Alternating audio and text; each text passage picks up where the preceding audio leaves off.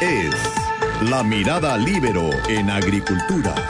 Y ahora, como todos los viernes, la entrevista de la periodista Pilar Molina.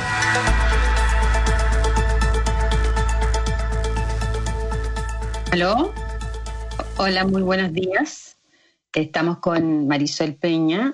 Ella es académica, profesora de Derecho, abogada constitucionalista. Fue la primera mujer que, presidió el Tribunal Constitucional. Em, y bueno, tiene un largo currículum y vamos a hablar de todos los temas que hoy día están en la palestra en materia de constitución y Tribunal Constitucional. ¿Cómo estás, Marisol? Muy bien, Pilar. Muy buenos días. Un gusto estar contigo. Igualmente, Marisol, mucho gusto. Em, partamos por el tema em, de lo que ha, sucedido con el proyecto que hizo el presidente para tratar de atajar la cantidad de emociones inconstitucionales que, están surgiendo desde el Congreso, que fue anunciar que convocaba un grupo de expertos para perfeccionar los criterios de examen de constitucionalidad de las mociones o los proyectos que ingresan los parlamentarios. Ahora, esto fue súper mal recibido. ¿Usted considera que es un error teniendo él la posibilidad de vetar los proyectos inconstitucionales o... Eh, él, tiene herramientas y no, y no lo hizo, o llevarlos al Tribunal Constitucional mismo. Porque, ¿Cuál es su opinión? A ver, eh, mi opinión en primer lugar eh, es que yo vi como una medida positiva el anuncio del presidente de la República, porque en términos generales todo lo que contribuya a reforzar el respeto a la Constitución debe ser bien recibido. Es cierto que actualmente existen canales institucionales, pero vamos un poco a ver qué es lo que pasa con esos canales institucionales en la práctica. En primer lugar, el veto del presidente de la República, que es una facultad colegisladora, siempre tensiona enormemente la relación entre el Ejecutivo y el Congreso Nacional y se ve políticamente como una suerte de gallito entre el presidente y particularmente las fuerzas políticas de oposición. De tal manera que el veto, si bien es una facultad del presidente de la República, me parece que la práctica política de los últimos años ha demostrado que eh, el presidente encuentra cierta dificultad en su ejercicio. Y la posibilidad de recurrir al Tribunal Constitucional cuando el Tribunal Constitucional hoy día está tan tremendamente desprestigiado, cuando incluso se han planteado reformas constitucionales que tienden a eliminarle atribuciones, parece un poco paradójica, porque finalmente cuando el tribunal dicta una sentencia y la sentencia no es del agrado, por ejemplo, de los parlamentarios, inmediatamente surgen las voces que se van al extremo y que pretenden eliminar al Tribunal Constitucional. Entonces yo creo que hay un tema de práctica de las instituciones que ha hecho que esas soluciones que están previstas en la misma Carta Fundamental sean complicadas de llevar a la práctica. Pero el Ejecutivo tiene la obligación de defender la constitucionalidad de los proyectos y, su, y su propuesta de hacer una comisión de expertos para, en el fondo, restringir las posibilidades de los parlamentarios de presentar proyectos inconstitucionales tensionó mucho la eh, mucho más las relaciones con la oposición. ¿Usted cree que el Ejecutivo no fue al Tribunal Constitucional, por ejemplo, con el proyecto que subió lo, y que está aprobado como ley, que, que, que prohíbe cobrar los servicios básicos impagos? ¿Usted cree que no lo ha llevado porque cree que no tiene los votos o porque no se, no se atreve a recurrir nomás por el desprestigio del Tribunal Constitucional? A ver, eh, yo he dicho y estoy absolutamente eh, firme en esa tesis de que mi deseo, mi intención, desconociendo absolutamente cuáles fueron las razones por las cuales el Ejecutivo optó por no requerir al tribunal dentro del plazo que tenía para ese efecto, yo quisiera pensar que la razón de aquello no está en que el presidente de la República desconfíe el tribunal o se haga cargo de la fuerte crisis por la que atraviesa el tribunal en este minuto. Porque si el presidente de la República quisiera fortalecer el Tribunal Constitucional, bueno, precisamente habría enviado un tema que habría significado que se reforzara la Constitución, que es lo que él está tratando de defender. Entonces, eh, en consecuencia, a mí me parece que desde ese punto de vista eh, no podríamos pensar que esa fue la razón del presidente de la República y eso es lo que ha llevado eh, a mi juicio, a, a, pensar en la otra alternativa, que es la alternativa del veto, y que, como yo dije en un comienzo, ya ha tensionado su sola posibilidad de adopción fuertemente la relación con el Congreso Nacional. Marisol, estamos hablando con Marisol Peña, la primera mujer que presidió el Tribunal Constitucional, abogada constitucionalista. Pero no está siendo débil el Ejecutivo para defender la Constitución si no usa las si quiere defender la Constitución y no está usando las instancias que prevé la Constitución, como el Tribunal Constitucional, para atajar los proyectos inconstitucionales, como el de los no pagos de los servicios y ahora el postnatal de emergencia, por ejemplo. Eh, a ver, yo creo que eh, Pilar, el problema es mucho más profundo. Creo que detrás del anuncio del presidente de la República, de la reacción bastante airada, diría yo, de algunos parlamentarios, se esconde un problema que es más de fondo, que es una crítica al tipo de régimen político que tenemos.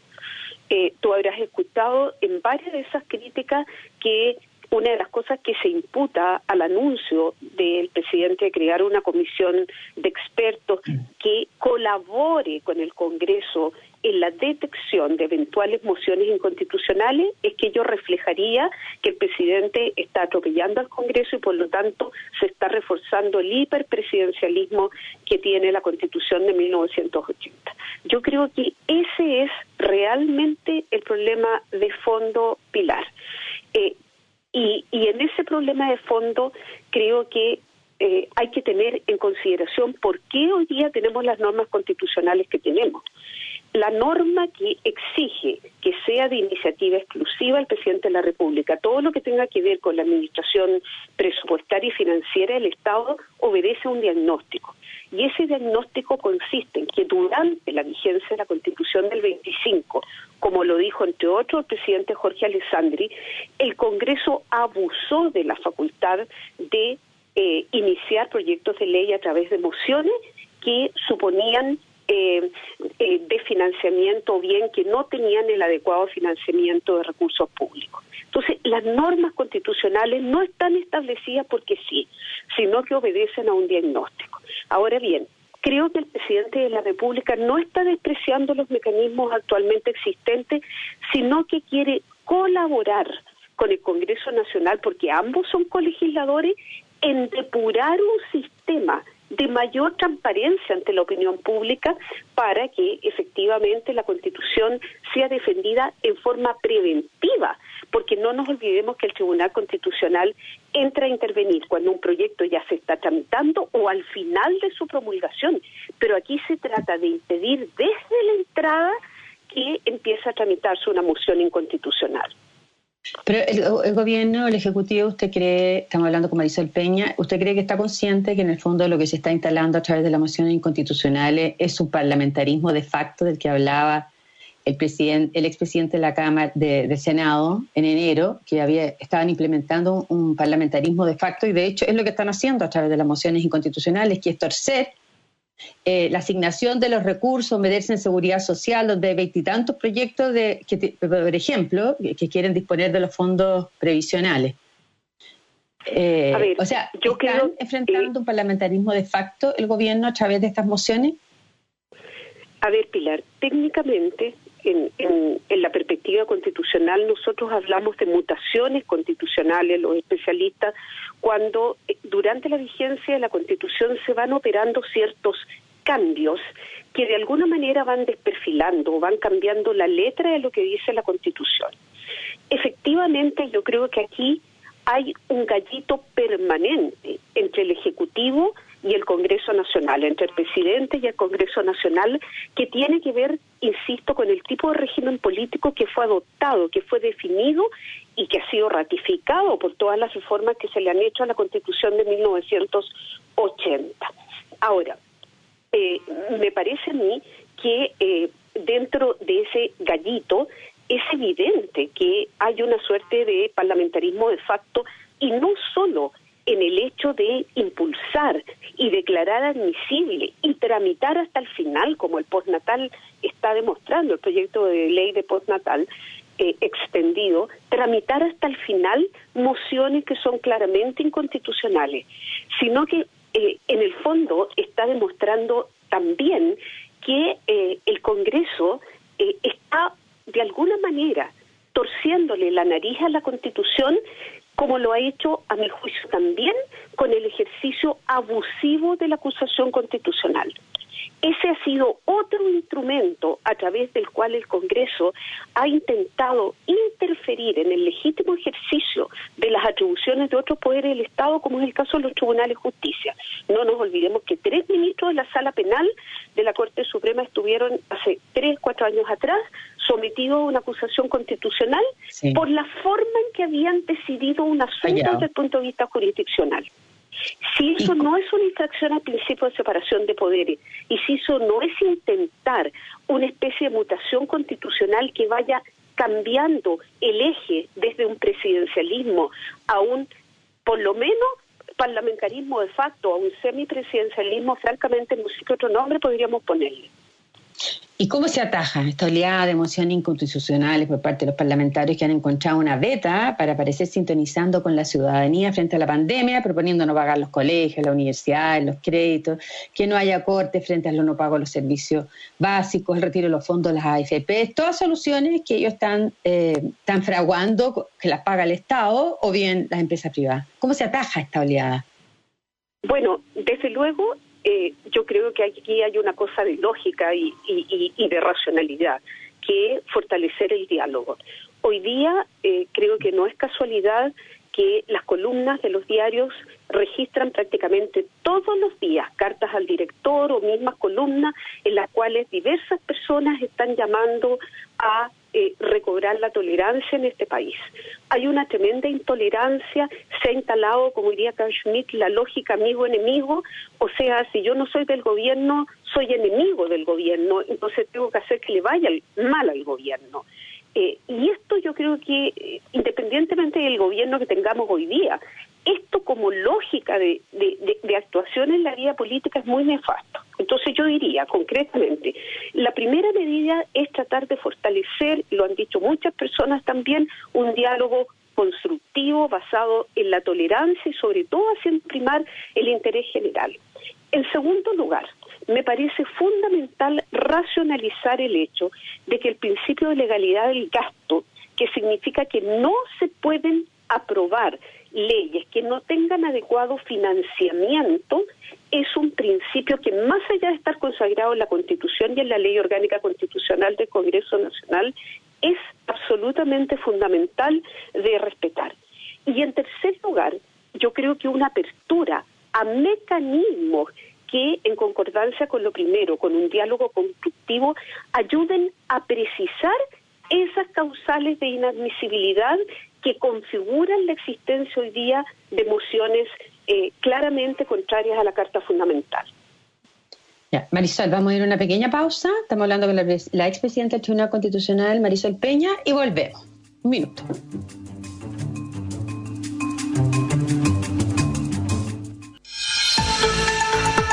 Es La Mirada Libero en Agricultura. Continuamos con la entrevista de la periodista Pilar Molina.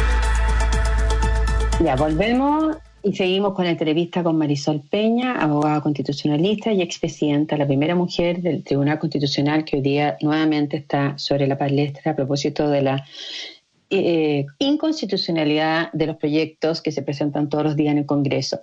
Marisol, es un error que el ordenamiento jurídico no consulte ningún castigo para la desobediencia al mandato constitucional por parte de los senadores y diputados, y si lo hace, en cambio, en el caso de los presidentes, los ministros de Estado o los ministros de la Judicatura. Sí, Pilar. Yo estoy de acuerdo con eso categóricamente. Yo creo que hay una hay una desproporción o hay un desnivel desde el punto de vista de las responsabilidades que se derivan del artículo sexto constitucional para los órganos del Estado que infringen eh, la Constitución. Eh, y en ese sentido, em, me parecería muy importante que ello pudiera ser establecido, lo mismo que una figura que existe ya en forma bastante difundida en el derecho comparado, que es la inconstitucionalidad por omisión del legislador. Y aquí te llevo a lo mejor a un tema distinto, que es el tema de la regulación de los de los presos de los planes de salud por las ISAPRES. El Tribunal Constitucional en el año 2010 exhortó al legislador a llenar el vacío que se produjo por la declaración de inconstitucionalidad de la tabla de factores. Han pasado exactamente 10 años sin y se niegan a legislar. El Congreso sea capaz de legislar. Entonces, en otros países, cuando eh, el, legislador no cumple un mandato constitucional, dejando en suspenso los derechos de las personas, tiene una responsabilidad. Y esa responsabilidad es una responsabilidad constitucional. Y tú me preguntarás, ¿en qué se traduce? ¿Se les destituye? Eh, más ¿Cómo se hace cuando está el Congreso? Creo que duele más al Estado, porque, porque genera responsabilidad financiera para el Estado. Entonces, cualquier persona que se sienta afectada en sus derechos por, por lo que el legislador no ha hecho, puede demandar al Estado y exigir el pago de indemnizaciones por la omisión legislativa. Yo creo que eso finalmente es una presión, que sería como una presión sobre los legisladores para que aborden temas como ese o el de la migración, por ejemplo, que se, o la misma reforma previsional, que se niegan a zanjarlo. Ahora, yo creo que, eh, vuelvo a tu pregunta original, hay gente que dice, pero no es necesario establecer ese tipo de responsabilidad en el caso de los legisladores, porque en cualquier democracia eh, la responsabilidad de los legisladores se hace efectiva mediante la no reelección. Vale decir, es el propio pueblo soberano el que le pasa la cuenta a los legisladores que no han cumplido adecuadamente el mandato y en este caso que no han respetado la Constitución. Pero yo me pregunto, en este caso, ¿operaría ese mecanismo profundamente democrático cuando detrás de estas mociones eh, parlamentarias inconstitucionales lo que hay es el intento eh, desesperado de, los parlamentarios de intentar satisfacer lo que ellos interpretan que son demandas urgentes de la ciudadanía? Una cosa es eh, que la demanda exista, pero otra cosa es la responsabilidad estatal, sobre todo desde el punto de vista del gasto público y de las capacidades. Porque ¿qué es lo que sucede? Cuando tú quieres promover objetivos de igualdad, necesariamente frente a recursos escasos vas a tener que recortar ciertos programas para poder destinarlos a aquellos que constituyen una necesidad más urgente. Por lo tanto, son definiciones de política pública donde vuelvo a mi idea original. El diálogo constructivo entre gobierno y eh, Congreso Nacional es muy necesario. Ahora, eh, Marisol, Marisol Peña, expresidenta del Tribunal Constitucional, también ha influido en, este, en esta oleada de, de mociones inconstitucionales que avanzan incluso con los votos de parlamentarios oficialistas, que es lo más increíble que no apoyan a su gobierno.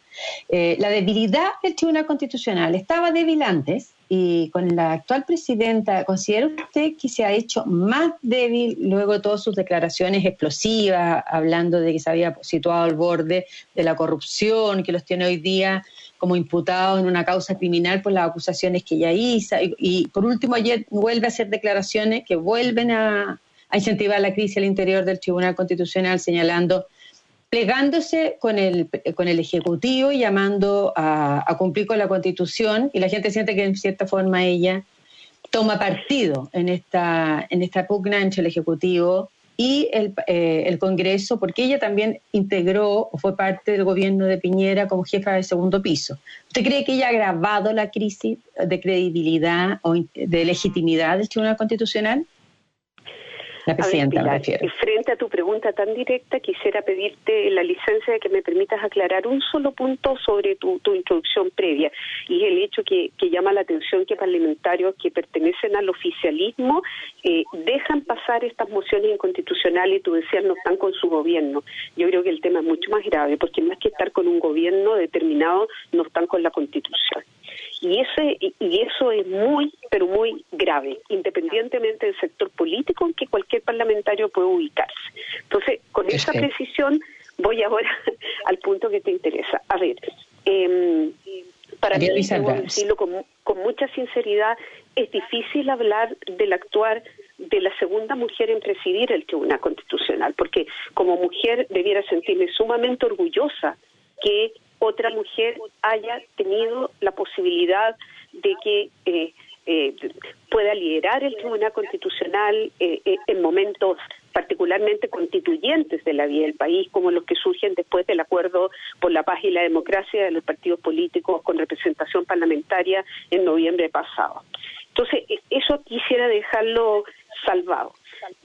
No es un tema de género, es un tema de desempeño en la presidencia del Tribunal Constitucional. O sea, yo, yo no podría, sino, a pesar de que ella no votó por mí cuando yo fui presidenta, fui elegida presidenta del Tribunal Constitucional, pero yo apoyo el hecho de que una mujer hoy día presida el tribunal como criterio. Segundo punto, eh, la declaración de ayer me pareció absolutamente desafortunada. Como diría un expresidente de nuestro Tribunal Constitucional, y se ha llamado dentro de las medidas del Comité de Crisis Interna que los expresidentes podamos estar asesorando, probablemente si tú estuvieras entrevistando al gran profesor Juan Colombo, diría que en la labor de un Tribunal Constitucional, al margen de todas las atribuciones que le confiere la Constitución, consiste en resolver conflictos de relevancia jurídica que tengan que ver con la defensa de la supremacía de la Constitución. Entonces, la pregunta obvia, al margen de todos los tecnicismos, porque aquí estamos hablándole a personas que no son abogados, que son parte de la opinión pública, pero que quieren entender los procesos que están ocurriendo en el país. Al margen de todas las atribuciones que la Constitución, digo, le da al Tribunal Constitucional, yo me pregunto por qué la presidenta sorpresivamente llama a los medios de comunicación social para entregar una declaración redactada en plural creemos, sostenemos, pensamos, o sea, no es una declaración hecha a título personal, es una declaración institucional, institucional. que, que, puedo decirlo, se emite en un momento absolutamente desafortunado, porque es el preciso momento en el cual el Ejecutivo y el Legislativo están trenzados por el tema de la invasión que está haciendo el Poder Legislativo en materias que son de iniciativa exclusiva del presidente y que vulneran la Constitución. Entonces uno se pregunta... que lata, que eh, lamentablemente tenemos que ir a prensa, así que te tengo que despedir. Nos quedamos con las ganas de saber tu opinión sobre el plebiscito, porque tú renunciaste a la católica, eh, a la Secretaría General para dedicarte al plebiscito. ¿Y lo ves viable el plebiscito en, un, en una palabra en octubre? No. Ya. Gracias, Marisol. Muchas gracias. Espero te poder terminar esta conversación. Marisol Peña, expresidente del Tribunal Constitucional, abogada constitucionalista. Nos vamos ahora a prensa. Muchas gracias. Que tengan un buen fin de semana. Fue La Mirada Libero en Agricultura. Una presentación de Viña Garcés Silva, pioneros del Valle de Leida. Y en Consorcio, estamos contigo en tus pequeños y grandes proyectos. Conducción, Magdalena Olea. Producción, Doris Mora.